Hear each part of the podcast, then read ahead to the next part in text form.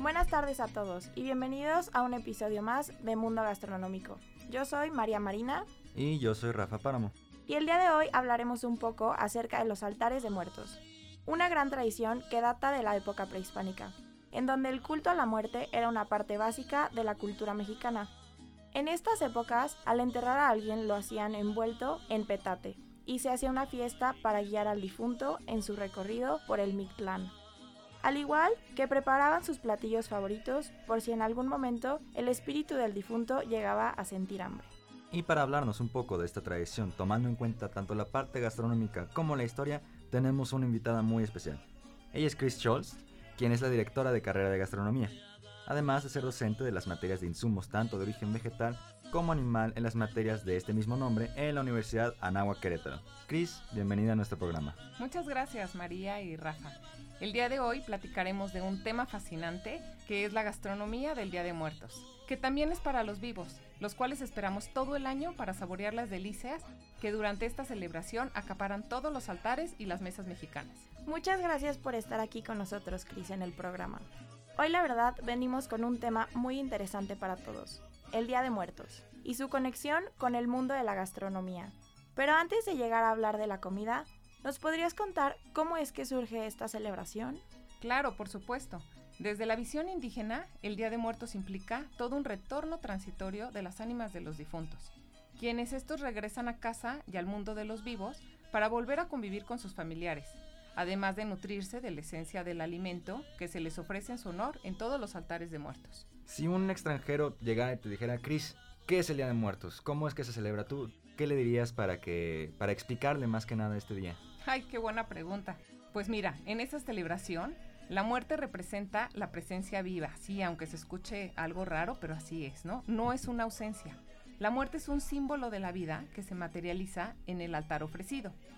En este sentido, se trata de una celebración que conlleva una gran trascendencia, tanto popular, que comprende diversos significados, desde espirituales, pero también materiales. Este origen surge en la armonía entre la celebración de los rituales religiosos católicos, aportados claro por los españoles, y la conmemoración del Día de Muertos que los indígenas efectuaban desde los tiempos prehispánicos. Los antiguos mexicas, mixtecas, zapotecas, totonacas y otros pueblos originarios de nuestro país trasladaron la devoción de los muertos al calendario cristiano, el cual coincidía con el final del ciclo agrícola del maíz, principal cultivo de México. Imagínense qué interesante. Y yo tengo otra pregunta. ¿En qué fecha cae esta celebración? Y me parece que se divide en dos, ¿no es así, Cris? Sí, claro. Esta celebración del Día de Muertos se lleva a cabo los días primero y 2 de noviembre. Y se divide en dos categorías. El primero de noviembre corresponde a un día dedicado a los muertos chiquitos, o sea, a los niños. Y el 2 de noviembre lo vamos a dedicar a los fieles difuntos, es decir, a todos los adultos. ¿Qué se hace en estos días normalmente? ¿Qué hacen las familias para honrar a los fallecidos? Uf, ¿qué no hacemos? Cada año muchísimas familias, ¿verdad? Mexicanas colocan ofrendas de altares decorados con flores, principalmente de cempasúchil pero también con papel picado, con calaveritas de azúcar, pan de muerto, mmm, por ejemplo, platillos que eran del agrado de, de, sus familiares. También igual se puede poner incienso, que es para aromatizar el lugar, y claro, todo tipo de objetos. Además de adornar, por ejemplo, las tumbas en los panteones con muchas flores, y también en épocas indígenas tenían un gran significado, porque se pensaba que esto ayudaba a conducir a las ánimas a transitar por un buen camino tras la muerte. Yo tengo una pregunta más. ¿Hay algún lugar en México en donde la fiesta del Día de los Muertos sea aún más grande que en el resto del país? Mira, esta fiesta realmente se celebra en todo México, teniendo grandes variantes dependiendo la región o el estado. Por ejemplo, algunos de los estados en los que esta fiesta es más fuerte serían, por ejemplo, en Janitzio y Pátzcuaro en Michoacán, también, por ejemplo, en la Ciudad de México, en Xochimilco, de verdad que es algo impresionante. Y también ahorita puedo recordar, por ejemplo, Coetzalan en Puebla, por algunos de los sitios, ¿no?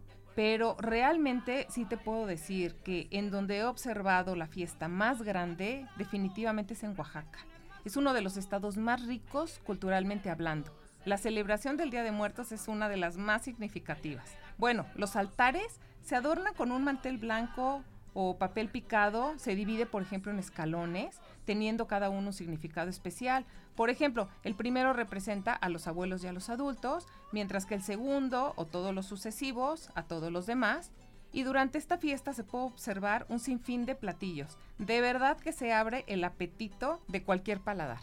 Y bueno, ¿y esta fiesta ya la reconocen en otras partes del mundo? Sí, claro, por supuesto. Qué bueno que estás tocando este punto, porque no todo el mundo tiene conocimiento sobre esto.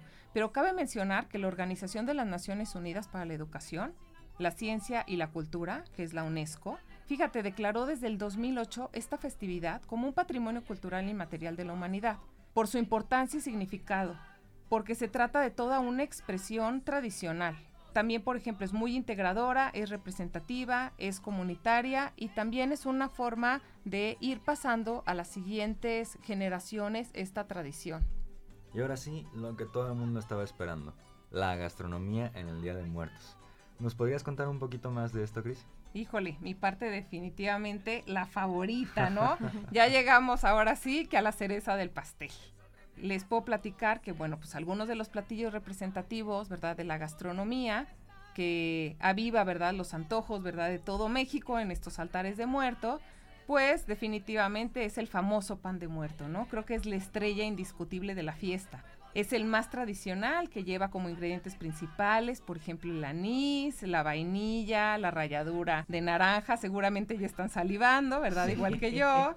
Después es cubierto, ¿verdad? Con azúcar. Sin embargo, hace algunos años ha aparecido muchísima creatividad, ¿verdad? De todos estos cocineros o chefs o en las casas donde lo preparan. Y pues bueno, ha provocado un sinfín de, de variaciones, ¿no? Por ejemplo, como rellenos o cubiertos y pues bueno, cada quien le echa a volar su imaginación. Las calaveritas de azúcar, por ejemplo, no podían faltar, ¿no? Estas son eh, hechas, pues ahora sí que a base de dulce, de alfeñique. Es una golosina que se prepara desde tiempos coloniales eh, y en gran parte de Latinoamérica. La famosa también calabaza en tacha, ¿verdad? No podría faltar la cual se elabora con calabaza de Castilla. Eso es muy importante, no es con cualquier calabaza, ¿no? Es esta calabaza grande, ¿verdad? Que podemos encontrar pues en los mercados y en los supermercados, que además se, bueno, se puede poner a cocer con piloncillo, con canela y además le puedes poner un toque de guayaba que de verdad le da un sabor espectacular. También no podrían faltar los tamales, ¿verdad? Presentes en todos los altares, existe gran variedad y también igual en su envoltura y en sus rellenos. Otro plato también característico de estas celebraciones es el mole, que es un platillo típico que tiene un sinfín también de variantes según la región donde se prepare. Y más, por ejemplo, en Oaxaca existen los siete moles, que bueno, cada uno de verdad, sí, ¿verdad? Nos hace, nos hace hasta salivar, ya tenemos hambre todos. Y pues bueno, y así como la gastronomía una vez más, pues viste e inunda los grandes sabores y olores de los altares, jugando un papel tan importante definitivamente en esta festividad. Qué increíble, de verdad se me antojó un chocolatito caliente con, mi pan de muerto. Correcto. Y, es muy padre cómo es que la gastronomía, pues a las personas como en estas celebraciones, tiene un significado más, más a fondo y ayuda a, a que estas fiestas, que la cultura se enriquezca. Es padrísimo. Claro, es como no olvidar a nuestros muertos y al final y al cabo la gastronomía es para disfrutarse. Entonces, es como recordar cuando estaban todas estas personas vivas y convivían con nosotros, es como brindarles un tributo. Y qué más que nada, ¿verdad? Con los platillos que más disfrutaban y a lo mejor, no sé, esos momentos de convivencia en familia. De verdad que es una tradición que no podemos dejar y bueno, como les decía, ¿verdad? La gastronomía de verdad que juega un papel, pero indiscutible. Nada más se, ustedes se pueden imaginar esos altares de muertos sin platillos, pues perderían, ¿están de acuerdo? perderían toda su magia, ¿no? Entonces, pues bueno, por eso tan importante y el día de hoy le damos este, este lugar, ¿verdad? A esta celebración, hablando de lo que más nos encanta, que es la gastronomía definitivamente.